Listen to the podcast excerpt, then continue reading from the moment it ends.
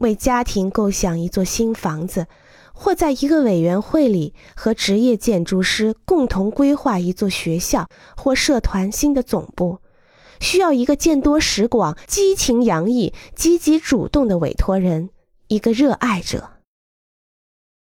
建筑就等同于他的委托人，这个古老的真理充分说明了委托人的关键作用。委托人是一个见识广博的非专业人员，能够和建筑师进行良好沟通和合作，立场坚定、坚韧顽强，那么拥有一座好建筑的梦想肯定能实现。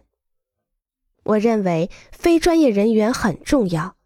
因为他们可以提高建筑学这门科学的水平，并成为引领创造潮流的潮头，掌握着关键话语权的发言人，一个比学者和职业设计师更为关心建筑艺术的客户。你或许感觉上述角色自己都不能胜任，特别是无法担任引领创新潮流的重任。可是，我要告诉你。你认为最不可能的角色，却是现实的、关键的且较为需要的。